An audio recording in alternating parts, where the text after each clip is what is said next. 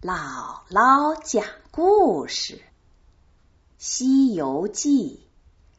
嫦娥仙子收玉兔。上回讲到，天上四星帮助悟空打败了犀牛怪，救出了师傅，继续西行。唐僧师徒来到天竺国。这里离西天的大雷音寺只剩下两千里路了。这天傍晚，师徒四人住宿在布金禅寺。晚上，唐僧用过晚饭出来散步，忽然听见有女子啼哭的声音。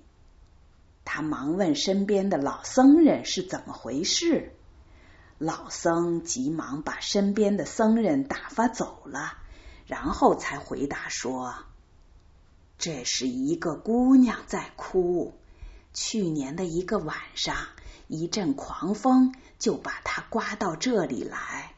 她说自己是天竺国的公主，可是老和尚多次打听。”都说城中的公主平安无事，没办法，只好把她锁在屋中，对外人只说是关了个妖精，请高僧帮忙把这件事情弄清楚吧。唐僧师徒一进天竺城，就看到城里到处张灯结彩，喜气洋洋。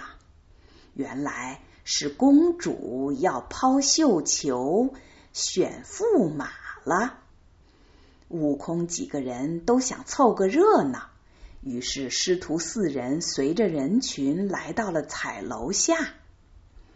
公主正要抛绣球，突然看见了唐僧，不由得暗自高兴，拿起绣球轻轻一抛。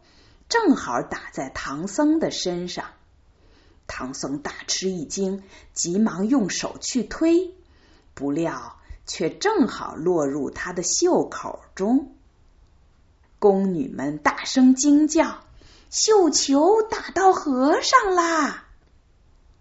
一群宫女来给唐僧道贺，并且把他拥入宫中。悟空护着唐僧来到宫中，国王一听说打中一个和尚做驸马，本来十分不高兴，但一见唐僧一表人才，觉得这是天意，就下令招他做驸马。悟空见国王面有晦色，又没见到公主，不能辨出真假。就心生一计，公主害怕悟空三人，就让国王尽快打发他们离开。国王倒换了官文，让悟空三人去西天取经，把唐僧留下。悟空假意满口答应，转身就走，这可急坏了唐僧。他大叫着：“悟空，你们不管师傅啦！”悟空偷偷掐了一下师傅，然后笑着说：“师傅只管在此享福，我们取经回来再看你。”唐僧不知道悟空葫芦里卖的什么药，只好放他们走。悟空走了不远，就又变成个小蜜蜂，飞回了宫中，落到唐僧的帽子上，说：“师傅莫怕，我来了。”唐僧这才放下心来。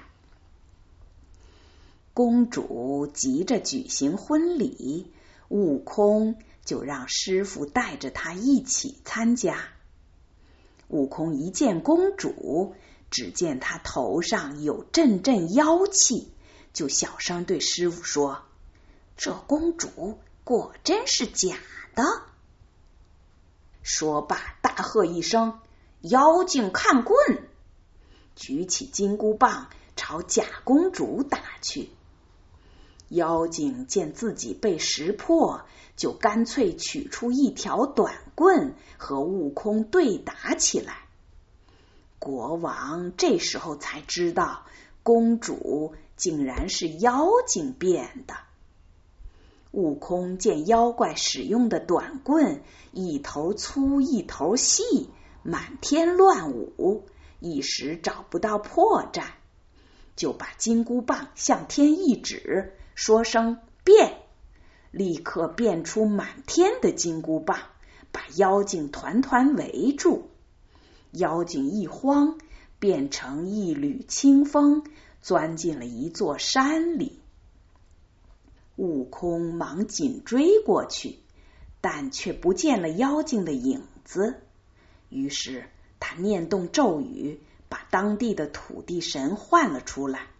土地说：“这山上有三个兔窝，可能是妖精的住处。”于是悟空挨个寻找，终于在山顶。找到了一个用大石头堵住的洞口，悟空用金箍棒撬开石头，妖精立刻跳了出来。悟空追着就打。这时候，忽然彩云飘飘，嫦娥仙子从天上飞过来，对悟空说：“大圣。”别动手，棍下留情啊！